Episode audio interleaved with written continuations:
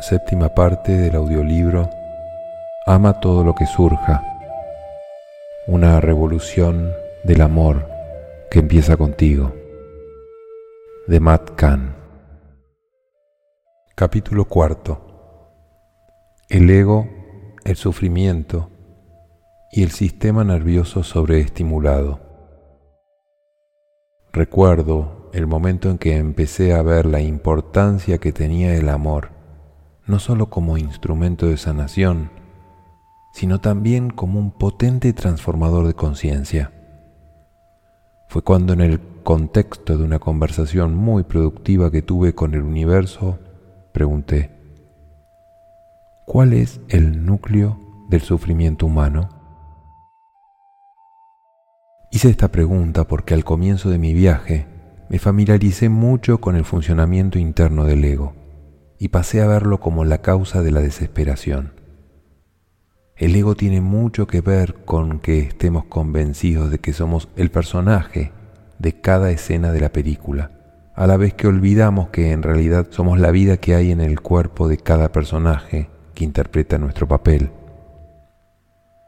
Tanto si estamos atrapados en el juego de las dinámicas familiares o de los altibajos del entorno laboral, como si solo somos felices cuando quienes nos rodean están satisfechos, es la creencia en el ego o el apego a él lo que a menudo da lugar al dolor que esperamos resolver.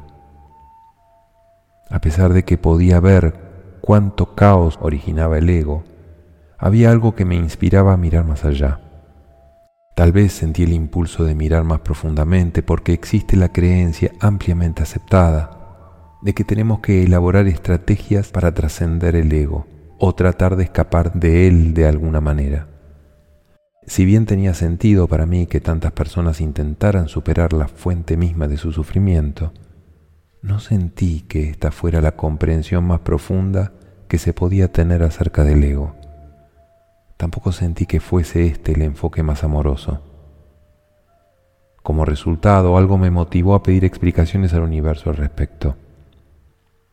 Hice esta pregunta porque sabía intuitivamente que el enfoque más inteligente debía estar siempre enraizado en el amor. Incluso a la hora de intentar abrir la puerta de la liberación o apagar las llamas de la desesperación personal, una meta espiritual a menudo puede llegar a ser tan acaparadora que pasa a resultar fácil proseguir el viaje de una manera inconsciente, por estar demasiado apegados al cumplimiento del objetivo. Esto me recuerda a un Halloween que viví de niño. Mis amigos y yo, ataviados con nuestros disfraces favoritos, estábamos tan enfocados en conseguir que nos diesen la mayor cantidad de dulces posibles y en cubrir la mayor cantidad de barrios posible, que ni siquiera dedicamos algo de tiempo a ofrecer mucho contacto visual o un gracias significativo a quienes nos llenaban las bolsas. De la misma manera podemos estar tan cegados por la cantidad de experiencias místicas que, cosechemos o por el caudal de conocimiento que esperamos hallar, que es posible que ni siquiera nos tomemos tiempo para recibir de todo corazón los regalos que ya se nos han dado. En el corazón de la rendición, la máxima aspiración es cumplir cada objetivo de la manera más amorosa posible. Si hay un desequilibrio, se cura con el amor. Si hay confusión, se aclara con el amor. Si hay algo que elegir, lo elige el amor. Si hay algo que despertar, lo despierta el amor. Ello nos ayuda a ver que cada uno de los valiosos pasos que damos en nuestro viaje es más que un medio en aras de un fin. Desde luego no se trata de encontrar la respuesta correcta en la contraportada de un libro, ni de saber articular perfectamente lo aprendido. Lo importante es que la belleza de nuestra verdad más profunda se refleja en la frecuencia con que el amor influye en nuestras elecciones. En realidad, ¿qué es el ego? Puesto que el enfoque habitual en cuanto al ego es intentar controlarlo o destruirlo de alguna manera, y puesto que el amor no desempeña ningún papel en ello, sabía que tenía que haber algo por debajo de esta típica comprensión del ego. Tanto si el objetivo es transformar los pensamientos negativos en ideas más positivas, como si es silenciar la mente o tratar de descubrir las creencias limitantes por medio de la intención. Este enfoque conduce a menudo al buscador más sincero a convertir la exploración espiritual en una batalla por el control. Por supuesto, cualquier tipo de batalla o necesidad de escapar solo puede inflar el ego con más dolor.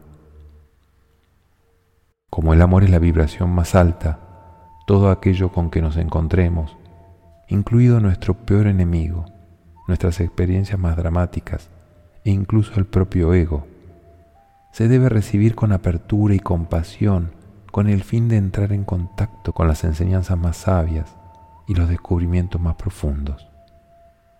De lo contrario, nos encontramos en guerra con nosotros mismos, descubrimos nuevas formas de sufrimiento al tratar de realizar nuestros objetivos espirituales de una manera demasiado agresiva. Cuando le pedí al universo que me revelase cuál era el núcleo del sufrimiento humano, la primera respuesta que recibí fue esta. El ego es un personaje ficticio que se personifica a través de los papeles que desempeña en la vida. A partir de aquí acudieron a mi mente algunas preguntas innegables. Quise saber por qué existía esta tendencia, cómo se podían deshacer los dolores más profundos que parecía causar y qué papel jugaba en el viaje del despertar. Así que le pregunté al universo, en realidad, ¿qué es el ego? La respuesta fue, el ego es la identidad imaginaria de un sistema nervioso sobreestimulado. Esta respuesta realmente me tocó la fibra sensible. No sabía lo que significaba, así que seguí preguntando. Acabé por descubrir que el origen de un corazón cerrado, una mente ruidosa, una baja autoestima o un ego descontrolado es un sistema nervioso sobreestimulado. Si esta es la causa raíz del sufrimiento, la pregunta lógica es, ¿cómo llegó a estar sobreestimulado el sistema nervioso? La principal función del sistema nervioso es ayudarnos a mantener una sensación de orden en nuestras vidas por medio de expulsar las posibilidades desconocidas que orbitan alrededor de nuestras experiencias. Lo nuevo, hasta que se ha presentado a nuestro subconsciente y éste lo ha aceptado, podemos pasarlo por alto o incluso puede parecernos invisible, aunque se esté manifestando justo delante de nosotros. Del mismo modo que un grupo de personas puede presenciar un mismo evento y ver algo que los demás pueden no haber visto, cada uno de nosotros percibimos la vida a través de una lente única, en función de cómo nuestro sistema nervioso conserva el orden a través de nuestra conciencia. Lo que se sabe que es verdad para una persona puede ser invisible o desconocido para otra. Aunque parezca que todos vivimos en el mismo planeta, cada uno habita en su propia versión de él. La suposición de que el mundo que vemos es el único existente es una creencia limitante que se sostiene por nuestro apego al ego. Como nuestras percepciones insisten en confirmar esto, surge la tendencia a sentirnos insatisfechos o frustrados con la vida, por más justificadas que parezcan estar nuestras ideas. Cuando la conciencia se ve limitada por patrones de sobreestimulación, el sistema nervioso borra de la percepción del individuo todo aquello que contradice sus creencias más estrictas. A medida que se expande la conciencia, las creencias arraigadas se disuelven en ausencia de dichas creencias, el sistema nervioso se relaja y le da la bienvenida a la llegada de más posibilidades. Estas posibilidades estuvieron allí todo el tiempo, pero no las podíamos reconocer, porque eran acordes con una expresión de la conciencia mayor de lo que podíamos percibir. Una razón fundamental por la que el sistema nervioso aleja de nuestra vida las posibilidades potenciales es ayudarnos a tener aquellas experiencias que somos capaces de manejar. Si se nos cayeran de repente las vendas de los ojos, nuestra conciencia se expandiría tan rápidamente que nos encontraríamos hipnotizados y confundidos por la naturaleza multidimensional de la realidad. En muchos sentidos seríamos incapaces de manejarnos en este estado. Sería como vivir en una sala de espejos sin saber qué reflejo es el nuestro. Si bien el resplandor de nuestra verdadera naturaleza vive siempre en todo aquello que tiene forma, nuestro sistema nervioso regula las experiencias y permite que nuestra conciencia se expanda y le dé la bienvenida a la llegada de mayores posibilidades, de una manera que es a la vez natural y reveladora.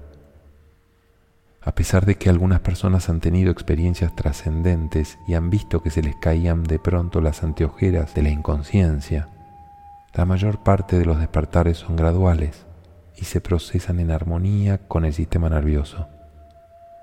Es muy parecido al florecimiento de una flor que experimenta el éxtasis de abrirse pétalo por pétalo. A lo largo de la historia de la mística, estos despertares infrecuentes se convierten en folclore espiritual y pueden llevar a muchos a pensar que estos avances espectaculares son un punto de referencia necesario para su propio viaje. Cuando uno está cautivado por el deseo de despertar tan rápidamente, su motivación para explorar su espiritualidad puede estar teñida por un sentimiento de desesperación, falta de sinceridad y agresividad.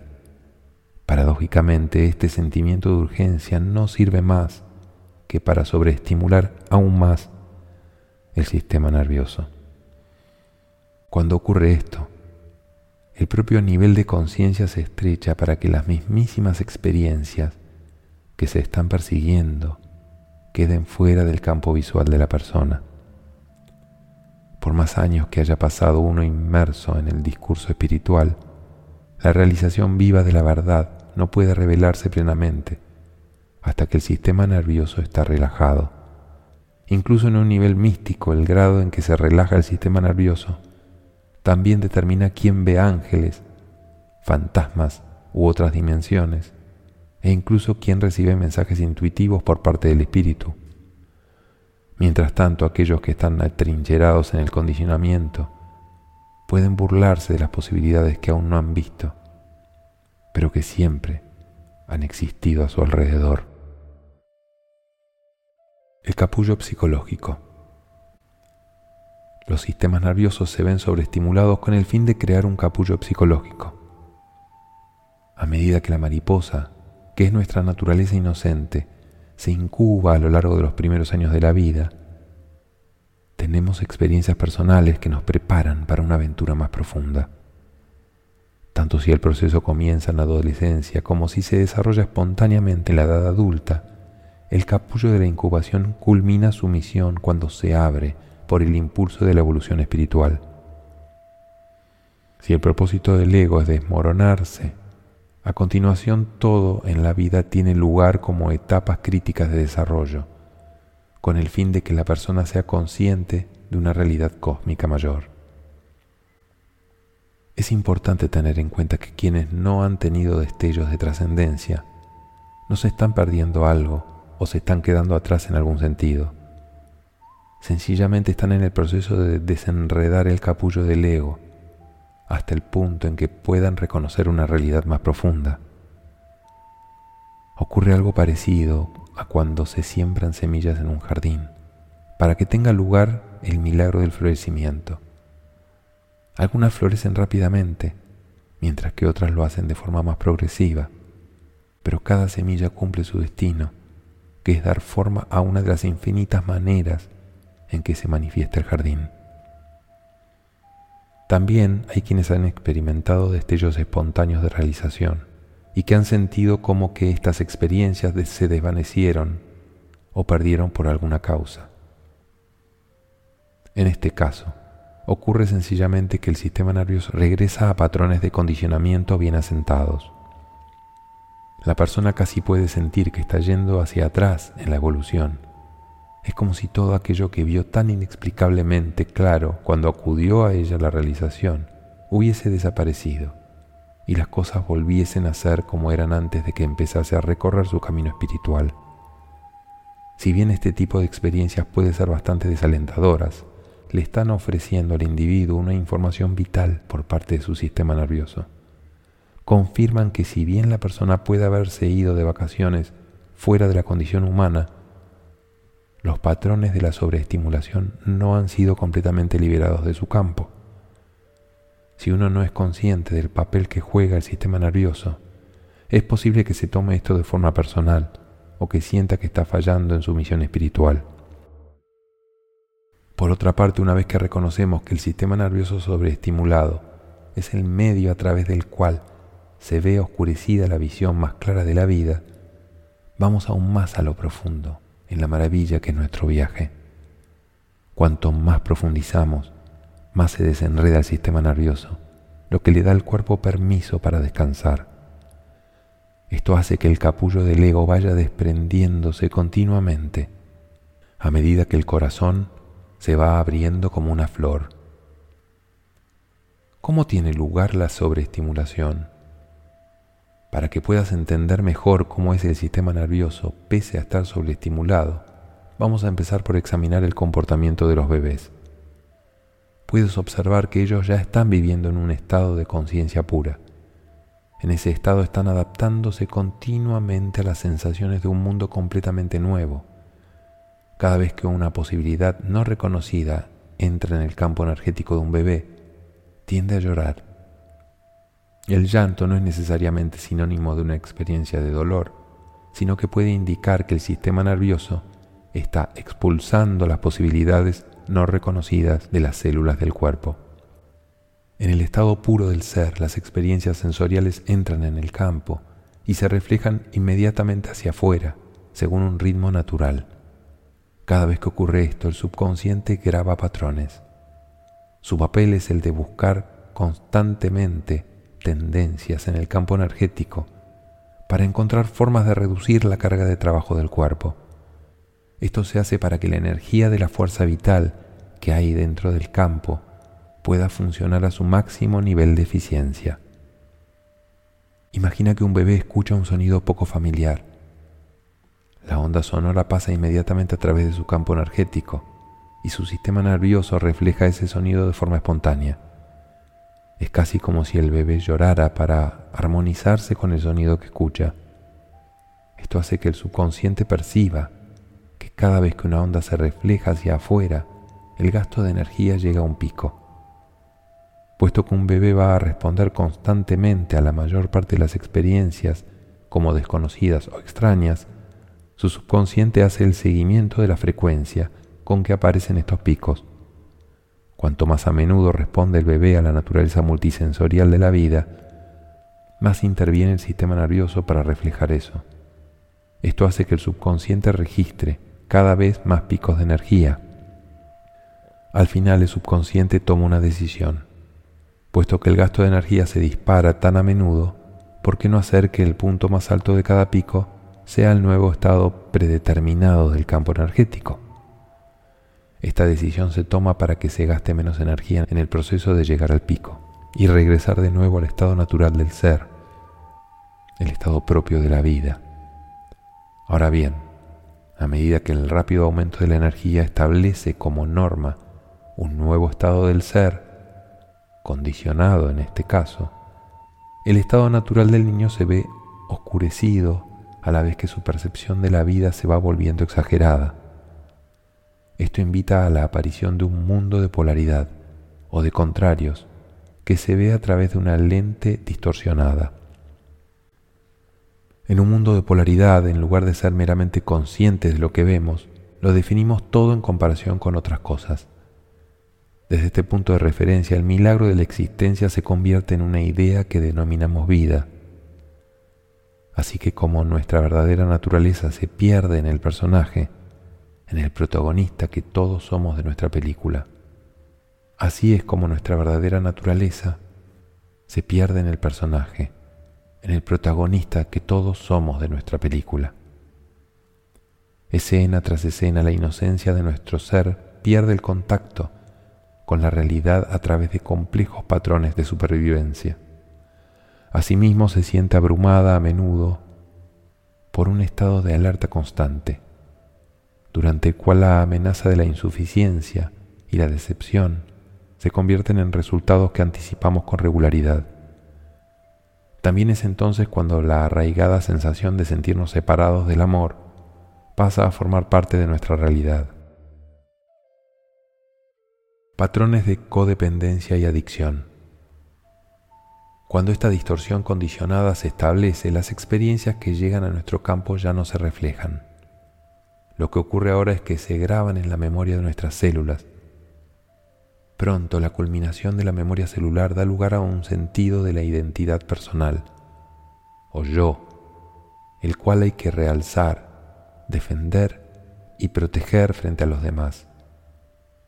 Una vez que la inocencia de un bebé se ha convertido en el temperamento condicionado de un niño, más células resultan ocupadas por memorias codificadas para mantener el estado de sobreestimulación del sistema nervioso. En este nivel de conciencia hay dos patrones principales que se exteriorizan habitualmente, la codependencia y la adicción. La codependencia tiene lugar cuando la calidad de las propias experiencias depende de las acciones o el comportamiento de los demás. Es la creencia de que uno no puede ser feliz hasta que los demás no estén satisfechos y hace que uno viva para los demás mientras se niega a sí mismo en el proceso. Por otra parte, la adicción es la necesidad habitual de ciertas experiencias o sensaciones, con el fin de seguir conservando la sensación de que uno controla su propia vida. El grado en que una persona establece relaciones codependientes o tiene conductas adictivas es indicativo de lo sobreestimulado que puede estar su sistema nervioso.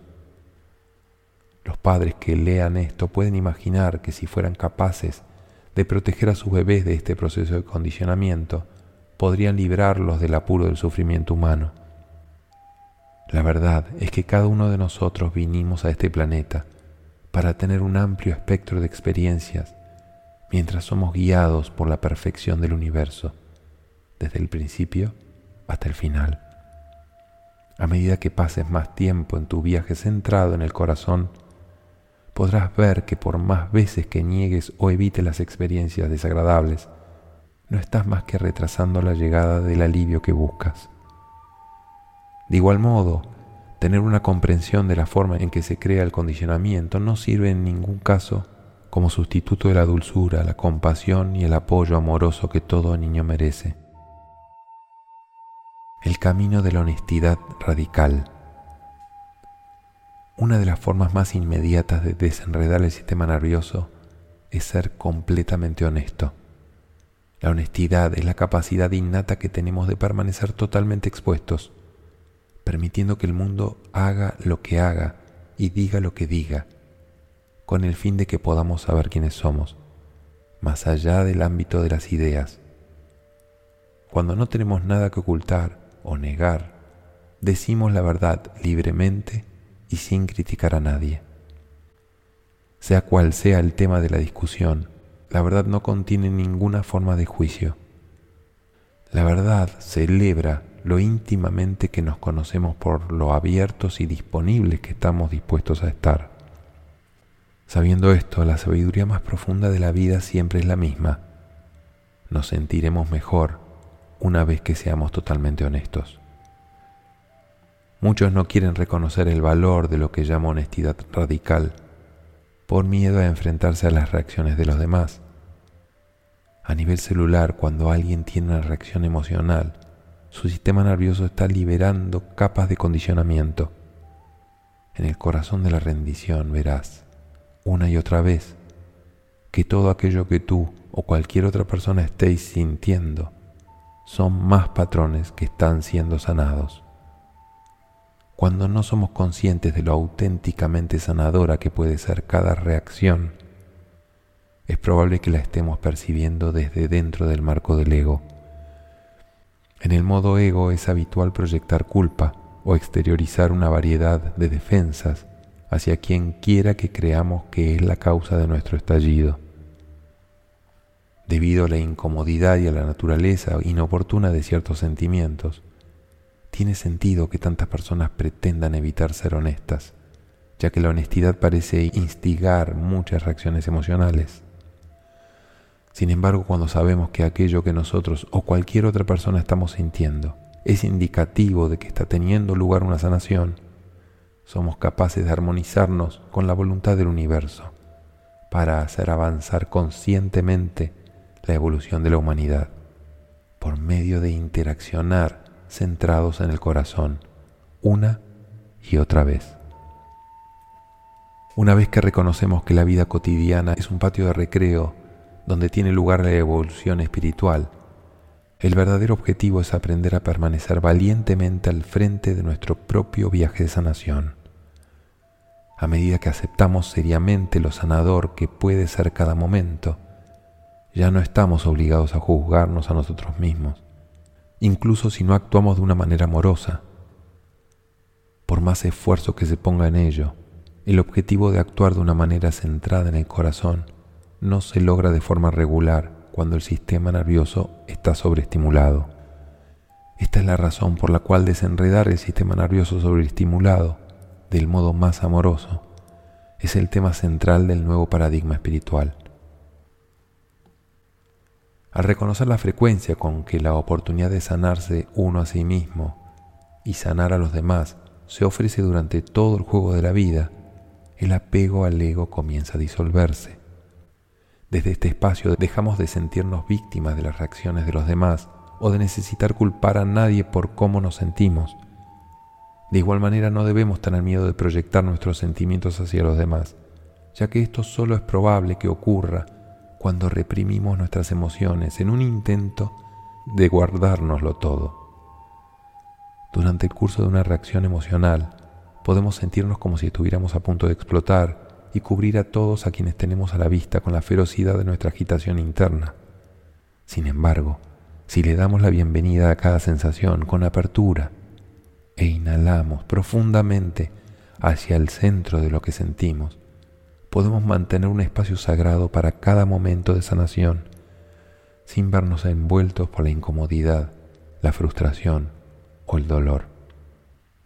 Cuando no recibimos abiertamente las emociones, el sistema nervioso sobreestimulado se ve instigado a proseguir con su movimiento perpetuo. Cada vez que culpamos o juzgamos a alguien por una reacción que estemos teniendo, las células que estaban siendo sanadas vuelven a llenarse de inmediato con patrones de desechos emocionales. Esto puede conducir a futuros momentos de reactividad emocional, puesto que la vida organiza una serie de acontecimientos con el único fin que volvamos a visitar esos sentimientos que nos hacen reaccionar atacando, encerrándonos o retirándonos. A medida que afrontamos cada patrón, nos vamos viendo liberados de la tendencia que tenemos de luchar contra los catalizadores que inspiran nuestros momentos más potentes de transformación. Gracias a nuestro nuevo interés por darles la bienvenida a nuestros sentimientos y ser honestos con las otras personas, la vida puede conducirnos más fácilmente a experimentar relaciones que apoyen nuestra mayor evolución. Algunos creen que los otros no podrían gestionar la verdad que les dijesen, pero la honestidad que estoy sugiriendo no es un arma de ningún tipo. La honestidad radical no tiene nada que ver con la confrontación, la acusación o la culpa. Es un nivel natural de discernimiento que nos permite percibir la diferencia entre gritarle a alguien y compartir abiertamente lo que es cierto en nuestra experiencia.